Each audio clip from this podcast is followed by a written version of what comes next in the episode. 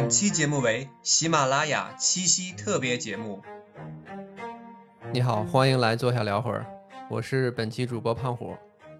我是 Silence，我是王富贵儿。哎，非常难得的，我们三大主播聚在一起了啊，说明今天有重要的话题要聊。我们今天要聊的话题是独处，然后我们三个在一块儿，三个人在一块儿是聊三个人各自的独处，这也并不矛盾。好的，不认识你们，看不见我。为什么要聊这个话题呢？因为我们觉得就是在现在这个喧嚣啊、复杂的社会中，其实独处，我觉得已经可以成为一种能力了。所以，我们今天来跟大家分享一些我们对于独处的认知，我们自己独处的一些经历，以及独处的一些利弊。那我先来你先来，啊，这个主要是吧，对于独处吧，我可太有经验了啊，所以我迫不及待的跟大家先分享一下。呃，因为呢，我其实是独生子女，所以在很小的时候，我有很多被迫要独处的时间。坦白讲，其实那时候我是不具备独处的能力的，或者是我不想要独处，因为小孩嘛，主要还是贪玩儿，嗯，想和朋友们、小伙伴们在一起。你自己一个人的时候就感觉特别孤单。就是给大家描述一个场景，就是我小的时候，呃，最害怕天黑，不是因为怕黑啊，就是因为天黑以后要回家吃饭，之后就只有我自己。哦，我以嗯为你害怕玩天黑请闭眼。啊那时候没有 这个游戏，那时候没有这个游戏，并且那时候也没有游戏游戏机，什么游戏都没有，因为那个年代嘛，啊，比较久远了。那你喜欢天黑黑那首歌吗？那时候也没有歌，哦，不是没有歌，没有这首歌，而且那时候也没有专门听歌的一些工具，所以，所以我说那时候我害怕自己待着嘛，因为自己回家以后没有小伙伴玩了，或者我也没有兄弟姐妹，真的就是待着什么也干不了，对，会感觉特别的无聊，嗯，而且特别的孤单，所以我我小时候特别希望有个兄弟姐妹，最起码就是回家以后吃完饭以后还可以一块儿下个棋呀、玩个牌啊什么之类的。对，这是我最早的时候的一个想法。我现在有一个画面，就是爸爸妈妈上班了，然后胖虎一个人趴在窗台上，然后哭着看着楼下爸爸妈妈的背影，然后就 小脸儿贴到那个窗户玻璃上。那倒不至于，因为首先小时候是在农村住的是平房，没有楼房。其次呢，你一说这个，我我倒是想起了另外一个场景。放假的时候，有些时候要自己写作业。那个我爸出去上班，我妈那个出去打麻将了，然后留留我自己一个人在家写作业，就会写着写着感觉不得劲儿。自己写了一段作业以后，突然发现，嗯，我自己一个人在家，然后那个那个感觉怎么说呢？你就是很奇怪。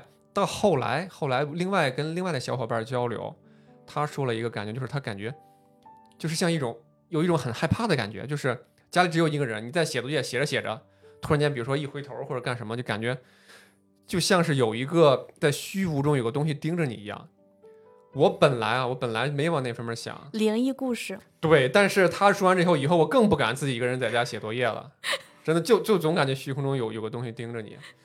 所以说那时候其实还不具备独处的能力。我感觉胖虎是被吓大的。可以这么说，真的，因为那个时候怎么说呢？我不说小时候在农村嘛，这也没有路灯什么的，我天天黑以后就特别黑。那时候有些鬼怪传说什么之类的，你就感觉特别害怕。对，农村的那种黑是有那种吞噬性的黑。对对对对对，我小时候也是，但是我跟胖虎不一样，我不怕那些灵异事件。嗯我很小的时候就看悬疑小说，嗯，我那个时候就会特别怕会不会有个坏人出来一刀把我弄死，就是悬疑推理那个不全是 这种场景。但是坏人出来一看到富贵儿，我觉得坏人得吓跑了，因为 因为我们富贵儿现在是长得非常的彪形的大汉。小时候人家也是个小正太了，能能看出来，其实能看出来原先正太的影子啊。对，这是我小时候对于独处的一个认知，就觉得不想自己一个人待着，无聊，而且害怕。后来随着年龄的增长，慢慢的习惯了一个人了，以至于后来其实也有在学校什么之类的也有朋友，但是呢，我好多时候还是喜欢独来独往，因为感觉自由。就比如说，我们可能上学的时候都有过这种，就是几个人一干什么都都一起，一起上学，一起放学，什么上厕所也一起，对，干嘛吃饭什么都一起。我好多时候其实就不愿意时时刻刻都在一起。我是我，因为我感觉独来独往就是比较自由。当然我不是孤僻啊，平时也有朋友该玩玩，但是说比如说，嗯，好多人呃上厕所啊非得一块儿去，那我不是我想去就去。男生也是呀。呃，有有些时候是，对，小小时候会再再再大一点，就是比如说上下学，对吧？我就是一放学我就想走，或者是我自己什么时候想走我就就就就想走，我就不太想将就别人，一个人就比较自由嘛。甚至有一个场景是我上大学的时候，我同学里就就就有几个这种小团体，干什么都在一块儿。然后他们就看，因为但是我自己就是是自习呀、上课呀、去图书馆什么，我都是自己规划好、安排好，什么想走就走，对，不会等人，不会叫人。有一次就在路上碰见他们，他说：“哎，你你总自己独来独往，你这是，呃，怎么不跟别人一块儿啊你说你是独行侠，？”不，我说，因为我喜欢自由。然后他们对直接就来了句：“哦，自由的天空有有点孤单啊。”但我当时就被噎住了，我就想他这一说，虽然是开玩笑的口吻跟我说，我觉得确确实啊，我说这个他这一说，我还真的没有什么可辩驳他的。但是那时候是因为我不知道那些就是名人或者那些成功人士的一些故事，还有一些名人名言，就比如说“猛兽总是独行，牛羊才成群结队”。我那时候应该就应该怼回他去，因为哥是个特立独行的人，哥是要做大事的人，哥是能独处的人。但当时我我我没有这些说辞啊。后来，而且当时还觉得，哎，我是不是不应该这个什么这么自己想干嘛就干嘛，应该多跟大家在一块儿厮混一下。当时还是这么想的。后来尝试过，但是有些时候可能确实是勉强不来。比如说说刚那种，比如说男生比较喜欢的活动，一些社交活动，就是什么在一块儿抽烟啊，我不抽烟。比如出去喝酒，我也不喝酒。但是打球什么之类的是是喜欢的，哦那你有没有尝试跟姐妹们一起活动活动，没有。跳皮筋儿啊，丢沙包呀？哦，那可能在十岁之前可能是有，啊，当然我我我我解释一下，是不是说特别已经到孤僻那儿干什么都独独来独往，那就该有的这种基本的这个朋友还是有的，还是有朋友的啊，就只是说我不是说干什么事儿都得找人一块儿，我想知道你从小这么孤僻的话，会不会被欺负？男没有生没有没有，我可能表述的不太准确，因为咱们的主题是独处嘛，所以嗯我就提的独处的场景比较多。嗯之前我也说过，不是孤僻，朋友还是有很多的。嗯，只不过是我没有那种二十四小时恨不得粘在一起的那种朋友。而且我的朋友里面，因为我这一代独生子女是最多的，我的好嗯多朋友也都是独生子女，所以可能我们大家也没有那么想要粘在一起吧。可能大家也都有独处的能力，或者也是都独处惯了。嗯，嗯，这应该属于我的一点五或者第二个阶段。嗯，对于独处的认识。嗯，那你后来有变身到二点零阶段吗？那有那，就是毕业以后走进社会以后，然后最初也有过挣扎，因为你看你独处不独来独往，他跟你这个人孤僻没有朋友，他有有些时候可能这个界限是模糊的，尤其是进入社会以后，嗯、不是说什么你得多交朋友、多攀关系什么之类的，才能让自己怎么怎么样，在这个呃世俗上能更容易取得成功。嗯我曾经有也纠结过，我说是不是应该应该就是多出去参加一些局，什么尤其是一些酒局，你知道咱们咱们这个对吧，职场文化什么之类的，嗯，但是实在是那个，嗯，实在是喝不了酒，不抽烟不喝酒，对，是个好孩子。也不能这么说，啊但人。我抽烟，我喝酒，我纹身，但是我是个好女孩儿，我是个好孩子，这不 很常见了？不能以这个来判断好坏，对吧？对，呃，到后来其实我就可以说具备了独处的能力，就是因为我觉得自己一个人的时候可以静下心来想想很多事情，可以很合理的安排自己的时间。对，比如说，呃，我不去参加那些社交，到后来有一个词儿出现了，就是人们也厌恶了这个东西以后，出现一个词叫做无效的社交。嗯，当这个词出现的时候，我觉得，就说的不就是我吗？我不参加那些无效的社交，说明我这个 哥们儿做对了，对独处对了，然后我才慢慢的对独处有一个不那么拧巴的状态，而且就是我在独处的时候也是可以呃看一些自己喜欢的书，然后那个学一些自己想要学习的课程，也是在提升自己，而且嗯、平时也会去健身。而且，尤其是你，由于你一个人的话，也是这些事儿，你都是可以自己定了计划，自己就可以行动，或者你自己想停就就可以停下来，还是非常自由，并且并且这个时候也接触到刚才跟你说那些所谓的看到一些成功人士的故事啊，发现好多取得卓越成就的人也是非常能够独处的。或者他们具备独处的能力的，能把自己一个人的呃时间安排的特别好，嗯然后能够在自己的领域做出卓越的成就。嗯对，所以这个时候我的心态就不那么拧巴了，我就真的是开始享受独处了。那你独处的时候会有一些反思或者是自我探索吗？反思自我探，哎，这个还有一个变化是什么呢？时代变了。你记得吧？咱们刚才说，我小时候为什么不愿意独处？因为确实什么都没有，文化娱乐产品都十分之匮乏。嗯现在是网络时代了，我一个人待着，哇，我天天我事儿老多了。就刚才说的读书、健身、学习，哪怕玩游戏，对，看各种美剧哦我以为看各种美女跳舞，哦，那个说实话不太喜欢，比较嗯喜欢看英美剧，还有那个各种日漫、日剧，并且在这个过程中，因为有了网络，也可以跟人们交流。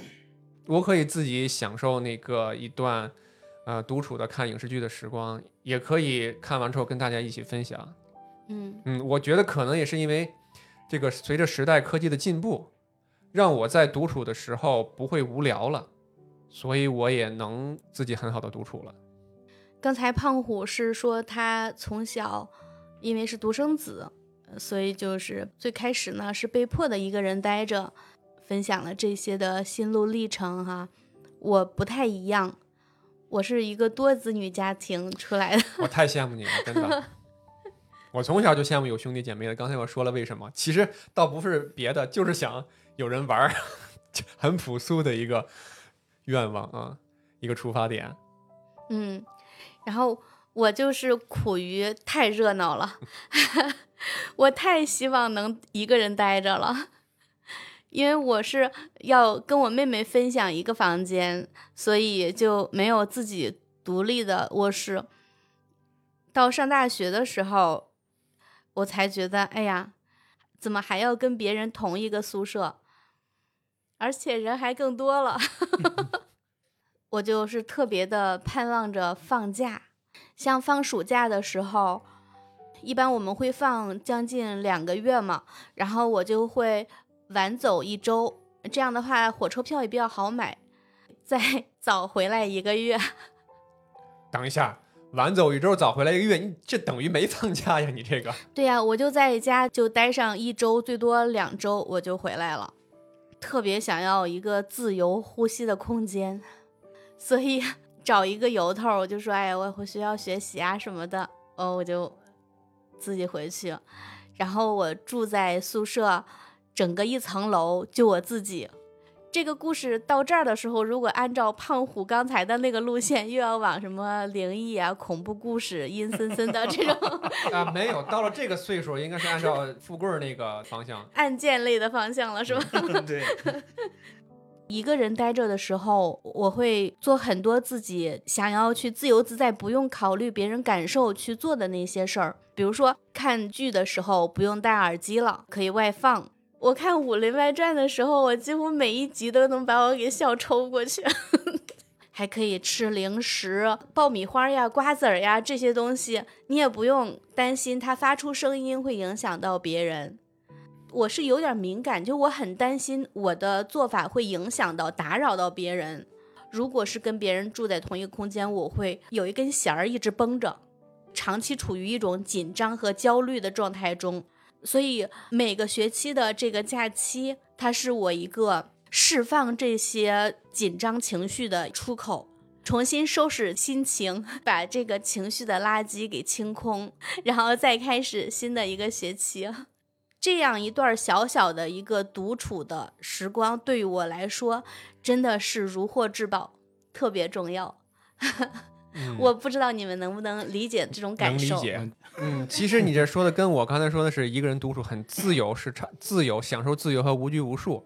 我跟 S 姐很像，啊我们家人人小时候人口也多，也是没办法自己待着。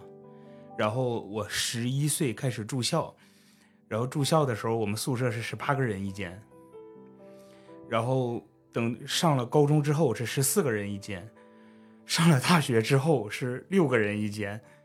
就是我第一份工作呢，是公司给租的房子，公司给租房子不可能给你租一套，肯定是跟几个同事合住。就是从十一到二十四，我就没有 自己能独立居住的地方。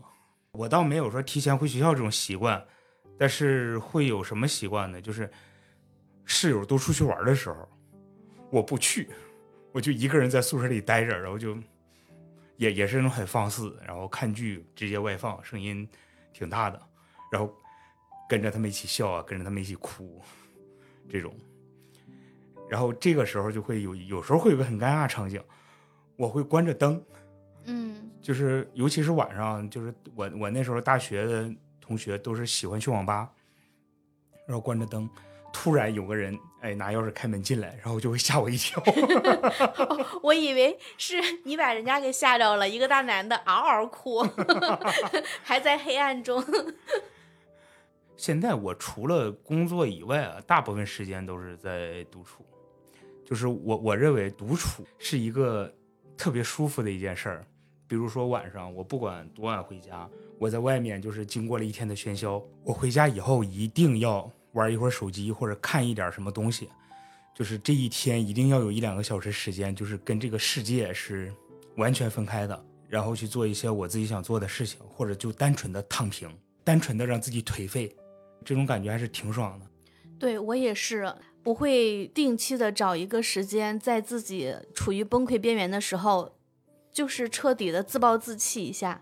对，比如说瘫在床上啥也不干，或者你就窝在沙发上，然后什么也不想，放空一动不动的感受我还活着。又又又回到了阴森的哎，科学研究表明，真的科学研究表明，人是需要有一段时间什么都不干、什么都不想的，嗯因为我们的身体机能决定了我们不可能就是长年累月的或者二十四小时的用我们的各种大脑啊、体力啊，必须得有放空的时间。这样放空过后，我们大脑反而会更好用。像我们手机的充放电是吧？对，电脑卡了重启一下。嗯，格式化一对下，。清一下缓存，清一下内存。对，但是听起来好像有那么一点点的颓废的意味。刚才就是我说咱们独处的时候，其实可以完成很多的事情。那两位有没有就是在独处的时候进行一些正向的、比较高效的一些活动，或者一些工作或者学习方面的？那我们就从颓废中出来一下，那咱整点儿正能量、积极阳光的，好吧？迎接早晨的太阳。对，清早起床，拥抱太阳，毕竟咱们这本身就是一个积极向上的正能量播客。是吗？可能富贵儿你录的那几期不是，我录的哪期都不是。行，不要再撸啊撸了。我一般会在周末的早上，我会独自一个人去我们家旁边的城市花园绿道上去慢跑。嗯，跑步的时候呢，我会戴上头戴式的那种耳机听播客。跑道上会有一些形形色色来去匆匆的人，他们从我身边跑过的时候，感觉像是一部生活的那种快进片。有没有文艺起来？我已经沉浸到那个场景里了。打开耳机，沉浸到播客的时候，我就好像是置身于另一个世界。就好像是播客主的声音在时空交错中陪我跑步。而且跑的时候呢，我会比较喜欢听三五好友轻松闲聊的节目。哎，这不就是坐下聊会儿吗？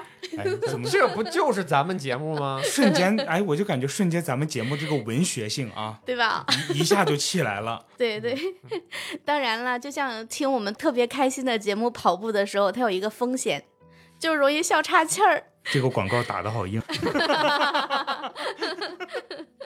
而且跑步运动的这种多巴胺，再加上我们播客里的笑声，就会让我感觉到特别快乐，而且很充实。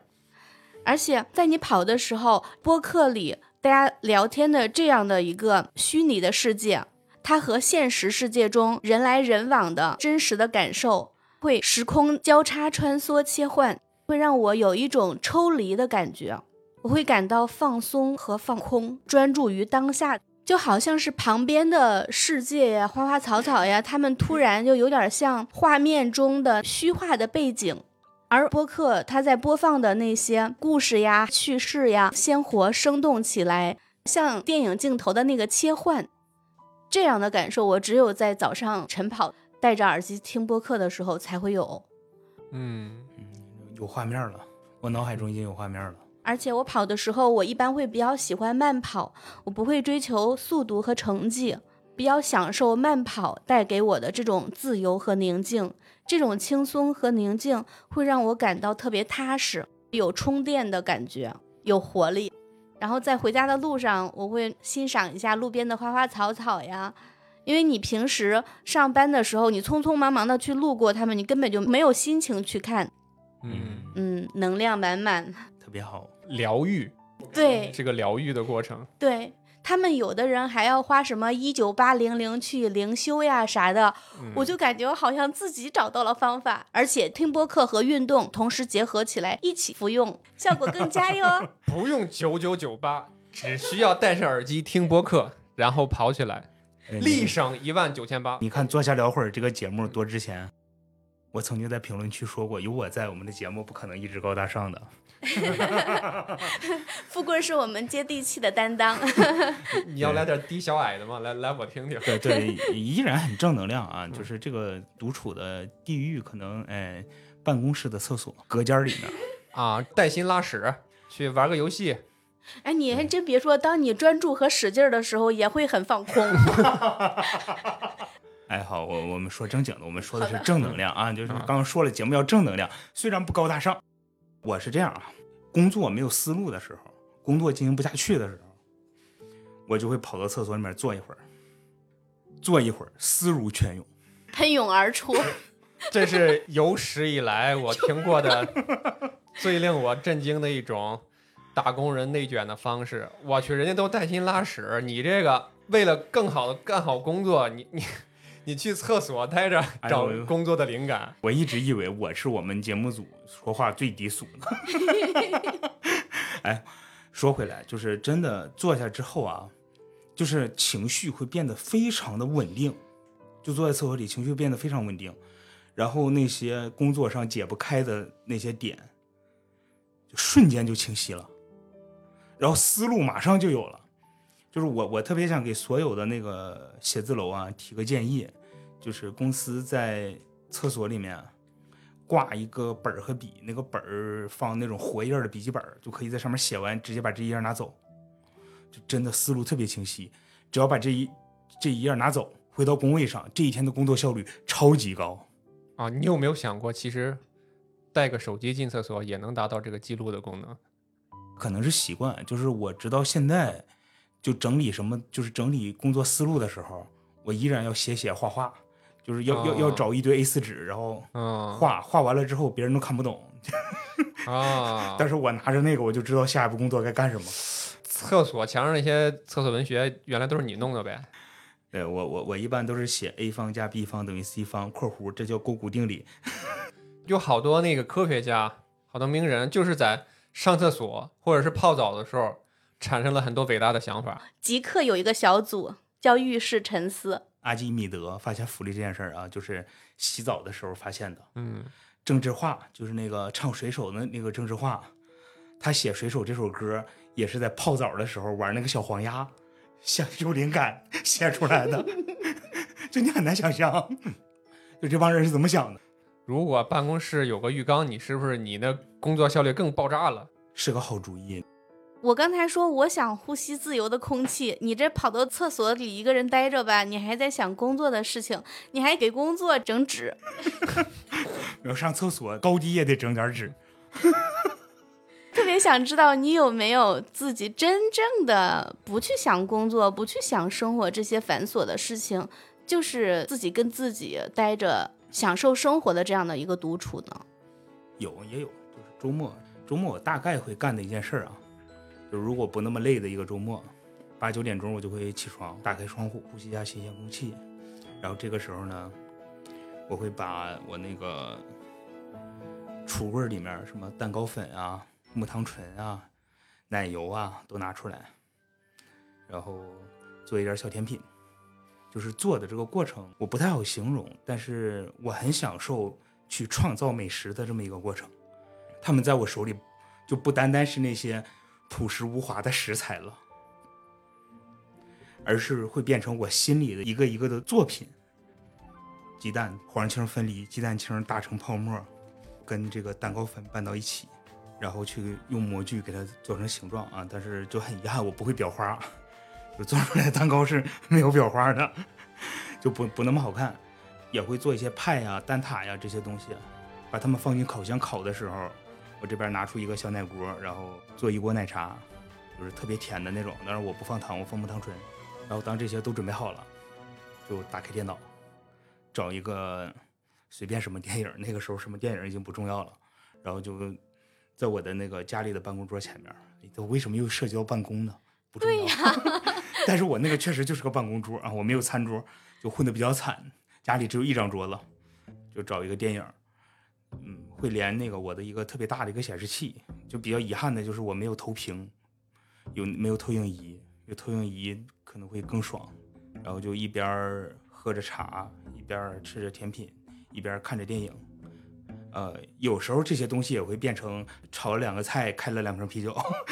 嗯 就那个时候，就是外界是跟我没关系的。嗯，那你会邀请一个女孩跟你一起，让她帮你裱花，你跟她一起分享美食吗？啊，我可以跟他分享美食，但是我不希望他打扰我这个过程。就是我很享受，就是我一个人把这件事做完的过程。就一一旦说我我在做这件事的时候，有一个人过来，哪怕是帮忙，对，就是单说这个场景，可能大家不太好理解。就是有一首歌啊，啊，我就不唱了啊，你还是唱唱吧我。就不唱了啊，涉及到版权，我们没事，我没你自法放己。你唱的大家也不一定能听出来是那个。我就大概念一下那个歌词啊，不想拥有太多情绪，一杯红酒配电影，在周末晚上关上了手机，舒服的窝在沙发里。就是一旦套用这个歌词的时候，那个场景就会变得就很具象了。嗯，只是他有红酒，我没有，我我我可能也就是开两瓶啤啤酒。但是富贵儿，我我对不起，我脑海里一直回想的画面是什么呢？就是我觉得啊，我我跟听众朋友们描述一下，富贵儿是一个身高八尺、腰围也是八尺的壮汉。我觉得最那个适合他的场景是他刚才说的炒个菜、开瓶啤酒。我是万万没想到，他一开始说他要做甜品，那个画面，一个身高八尺、腰围八尺的壮汉在做小蛋糕、小甜品，我是没有想到的。一开始，是这样的，你看一下西餐的那个饼屋的厨子，人家都可健美了，就就聊聊不下去了，接纳自己，接纳自己。聊聊聊不下去了。铁汉柔情，对 心有猛虎，细嗅蔷薇。都懂。啊，你心有胖虎，哎呀，怎么气氛一下暧昧起来了？好了，姐妹哎师姐，这块我我严重怀疑你就是个腐女。这块儿配个乐啊，就这个场景一下就暧昧起来。姐妹们继续。像胖虎说的，独处可能是一种能力，就独处不一定非得是一个人的时候才能叫独处，人多的时候你依然可以独处。我如果说特别投入做一件事的时候，就是会有一个什么场景呢？很典型的一个场景，我在图书馆里看书，我身边全是人，跟朋友一起图去图书馆，朋友会告诉我啊，那边有个女孩好漂亮，你看看。我其实是不知道，他甚至会告诉我，哎，就在你旁边几点钟方向有个女孩，你注意到她没有？就我们结束的时候回家的时候跟我聊，我我是很懵的，他们一度怀疑我是不是对女生真的不感兴趣。你看我不是腐女，她真的心有猛虎。再比如说，我我我我有时候我大一那年刚上大学，我第一次考试，就我答完题了，我身边的人都交卷走了，我都不知道。答完题一抬头，哎，人呢？我记得来的时候我们是一起来的呀。对，就就就是这种状态。包括现在工作，我我是做数据分析工作的，就是我如果说把我手里面的数据需求做一个派期。比如说一个星期或者半个月的排期，然后每天要做哪些内容的时候，我就很投入。就别人在聊什么工作，跟我完全就没有关系。也就是说，我们公司的八卦我完全都不知道。哎，其实这个特别好，就是你看现在因为短视频时代嘛，好多人他的焦虑来自于他无法去专注的、投入的去做一件事情，他的时间会变成碎片化，他经常会被自己打断。但是富贵儿这样的品质在当今社会很难得。没有，我我我也会去看短视频，我会找一个整块时间去看那个破碎的短视频。就比如说晚上回家躺床上，感受破碎感。对，然后然后这种状态的话，我就会一旦有人来打扰我，我就会爆发一下子。哦，哎，我突然想，你刚刚说我这个品质，哎，我就想起那那那首诗了。嗯，陶渊明的诗。结庐在人境，而无车马喧。问君何能尔？心远地自偏。哎呀，我瞬间高大上了，我瞬间高大上了。嗯，就很多人很难理解我，就是为什么跟你要分享一件事儿，或者说你的工作就是说我有需求，你你你要给我做，但是你我突然找到你，你你会冲我发火，他理解不了，我会经常被投诉。对，HR 那边会经常找我聊天听说你又骂人了。我说对，工作压力太大了。谁让你说你们裁员都裁了，就把我留下来了？这也太凡尔赛了吧！没有，就是因为便宜且好用。我刚才就想说，我要是老板，我就爱用这种员工。哦，别人带薪拉屎的时候，他在厕所里给我想方案，想着这种这种员工哪里去找？一工作起来就是什么那个废寝忘食，别人打扰他，他跟别人急。对，急了之后还得去厕所里面坐一会儿。不过确实，当你在投入的去做一件事情的时候，如果你的思绪突然被打断。哇，简直要崩溃！尤其是当你在写一份报告，或者是你在算一份这种财务表格的时候，你的思路突然被打断，你再去恢复到刚才的那种专注力，可能要花费很大的精力和时间。啊，也也也不是，去厕所坐个十分钟其实就可以 思如泉涌。富贵儿就属于收放自如。又有画面了，好了好了，我们不说厕所了，好不好？回来，快出来，快出来！刚高大上了一下。对，刚才你们说的这个进入心流，或者是什么进入这个 zone，这也是具有独处能力的人才拥有的一种能力，是吧？就像刚才你说的，被这个喧嚣的社会、被各种碎片化信息不停打断的人，他应该是没有体会到这种、体会过这种进入心流的这种状态的。我一般是把我这种行为称为我的大脑是单核的，就只能单线程运行，就只能处理一个进程。多进程运行的时候，我这个 CPU 就要烧了。我觉得我这个其实不是一个优点，但是我确实有很多时间我会觉得这个世界跟我没有关系。比如说，就像 S 姐说的跑步的时候啊，我会喜欢压马路散步，一走能走两个小时、三个小时。这个时候呢，就整个世界啊。都跟我没关系，你这现在叫做 city walk，就就就是很遗憾我没在 city 里面 walk，country walk，就，全在 country 里面 walk。对，富贵现在住在远郊，远郊吧，就是会有一些货运的那些卡车，当有一辆车飞驰而过，他会骂我，就完全看不见路上有车，就就是完全注意不到有车过来了。我我就会感觉戴上耳机，这个世界就跟我没有关系了。就一旦进入这种状态，我的生命安全就受到了严重威胁。哎呀，说实话，其实我刚才说能够独处，但是我还真的没有体会过你们那种进入心流的这种状态，就是周围的一切声音都屏蔽掉的这种状态。就比如说，如果我在办公室，哪怕我那个高强度的、特别集中的在工作的时候，周围发生的事情好多我也是知道的。嗯，就是比如说有个什么八卦发生了什么事儿，我也是能听到的。所以很多时候，甚至有有些时候哈，我我我确实也遇到过类似富贵儿呃这种这种同事，就比如说他做一件事的时候，然后我要跟他说话，哎，你别跟我说话，然后或者是说你他在那儿，你看他那个你好，你跟他说话说了半天，他其实什么都没听见，这种情况也很多见。我原来就是以为这个他是不是那个大脑有点那个，就是处理不过来。后来今天我才想，可能确实他们也是进入了那个心流状态了。没有可能就是大脑处理不过来。我我我认为像我这种人，我不说你的同事啊，像我这种人，就是因为我很难同时处理两件事情。就是你可能会想很多一些天马行空的想法，是吧？对，独处可以激发我们的创造力。哎，你说起这个，我跟大家说啊，我曾经有过一个创意啊，但是没来得及实现，就被金锣给干了。哦，就是当时很小的时候做火吃那个火腿肠，嗯，然后我那天正好在啃玉米，旁边放了一根火腿肠，我在想，如果把玉米粒儿灌到肠里，是不是会特别好吃？然后后来金锣出了玉米肠，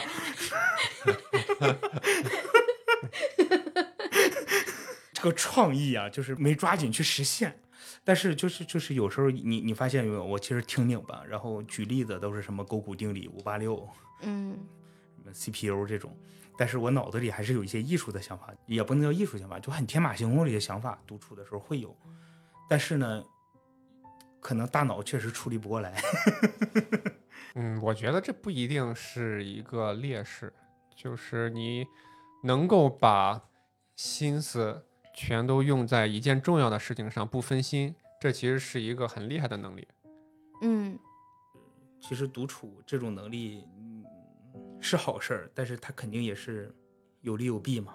就是首先的一个弊端就是，如果我在专心的做我做好排期的工作，这个时候老板要给我安排一个新工作，嗯我就会特别狂躁。嗯，但是呢，老板给我发工资啊，我又不能骂他，嗯看着老板我就来气，真的会有这种感觉。嗯但是如果其他人的话，我就直接开骂了。嗯但是我想到的是哈，我突然想起来，好多科学家都具备你这种能力。他们在专注上自己科研项目的时候，其他的一些一切的那个事物、繁杂事物，他都不去理会了。就我记得是说哪个科学家来着，因为那个专注在自己研究的这个这个问题上，他什么把自己的手表当鸡蛋煮了，我忘了是说哪个科学家了。所以我觉得可能你，富贵，你适合当科学家，或者适合当嗯。老板，或者是做一些就是极度需要专注的一些事情，嗯，而不是做一些这个杂七杂八都扔给你干的这种对。而且我们能感受到富贵儿他很真实，我觉得也是因为富贵儿特别去享受独处的时刻，可以更加自由的去选择自己的生活方式和价值观，更加真实的去表达自己的个性和想法。我第一次感觉自己这么优秀。明儿就辞职，这破工作不干了，这破班不上。对，明儿个我就开一个创意工作室，对专门给人写策划。所以，呃，你们二位就是对于独处可能产生的一些弊端，比如说会不会孤独啊、孤单呐、嗯这些是没有感受的，是吧？独处并不一定非得是一个人，就一个人单独待着的时候，也不一定是独处。我是这么嗯理解的。嗯嗯，对嗯你像我，我们有的时候这种不得不去的聚会，我就会比较喜欢一个人躲在一个角落里，然后其他的人觥筹交错，与我无关，恨不得在脸上写一个标签儿，看不见我，看不见我。对我也会有这种感觉，所以我经常跟人说我社恐，我内向，嗯，但是至少我们评论区有一位小伙伴是一直在 diss 我这个，说我撒谎。你不是真正的内向，你的笑只是你的保护色。我认为内向和社恐啊，并不是说你没有社交能力，嗯你没有处理人际关系的能力。社交只是我们日常生活中一个手段，并不是意味着我喜欢去社交。我比较开心的社交就是那种毫无意义的社交，就是我我跟一个关系特别好的朋友啊，开两瓶酒，嗯，然后随便炒俩菜，哪怕就弄点花生米，然后两个人在一起吹牛，上到天文，下到地理，中到人和，就是你都能吹一遍，但你会跟他分享你内心真实的脆弱和感受吗？就什么话都说，但是说的完全就是毫无意义。嗯，然后等到最后两个人都喝多了，走洗个澡睡觉吧。对这个或者说它其实是不带任何功利目的的社交。对，社交一旦有了意义，我就不喜欢，嗯，它就是一种消耗。对我就会恐惧。哎，听你俩这一说，我觉得其实我也是个内向人，i 人。我感觉是不是我们这个内向的人，他其实更倾向于去独处，或者是更有独处的能力。可能也是被迫吧，就不喜欢社交，那就只能独处。嗯，不过话说回来，虽然我们非常的享受独处的时光哈，但是还是要去放肆的爱自己，对自己好一些。首先，我们要去照顾自己的身体和心理健康，就包括我们要有一个良好的饮食呀、睡眠呀、运动的习惯，也要去及时的调整负面情绪和心态。因为独处时间长了之后啊，真的这个情商啊堪忧。我现在已经到了什么程度啊？跟人一起在户外聊着聊着，我突然看到一个，比如说看到一个鸟飞过去啊，这个鸟好漂亮，然后我就接着去细联想到一些东西的时候，比如这个鸟它会住在什么树上，它是怎么生活的。这个时候就说着说着话，我突然就安静了。然后旁边人在跟我说什么，我就完全听不着，完全沉浸在自己的世界里。嗯，也可以找一些自己比较信任的朋友多接触一下，一起玩儿啊。是是要是到最后了吗？就就一句了，是到最后了吗？到到最后了，再等会儿我赶不上二路汽车了。好的，那节目的最后呢，我们每个人来一句总结吧。那我说一下呗。生命为自己而存在，它是朴素而自然的事情，而不是在众人面前的杂耍。世界是自己的，与他人毫无关系。我十分想见赵忠祥。来钱儿地铁票能给报了不？想办法爱自己，放肆去爱自己，好吗？好，好答，应我。这莫名其妙的画风转变，就是卖萌了你这。今今天我们这一期节目的画风啊。如果大家喜欢我们的节目，可以在评论区给我们留言，分享一下您独处的时候会喜欢干一些什么事儿呢？非常期待。也非常欢迎您添加我们小助手的微信进群跟我们一起侃大山好吧？添加小助手微信 chill talking 好我们跟大家说再见吧。拜拜。拜拜。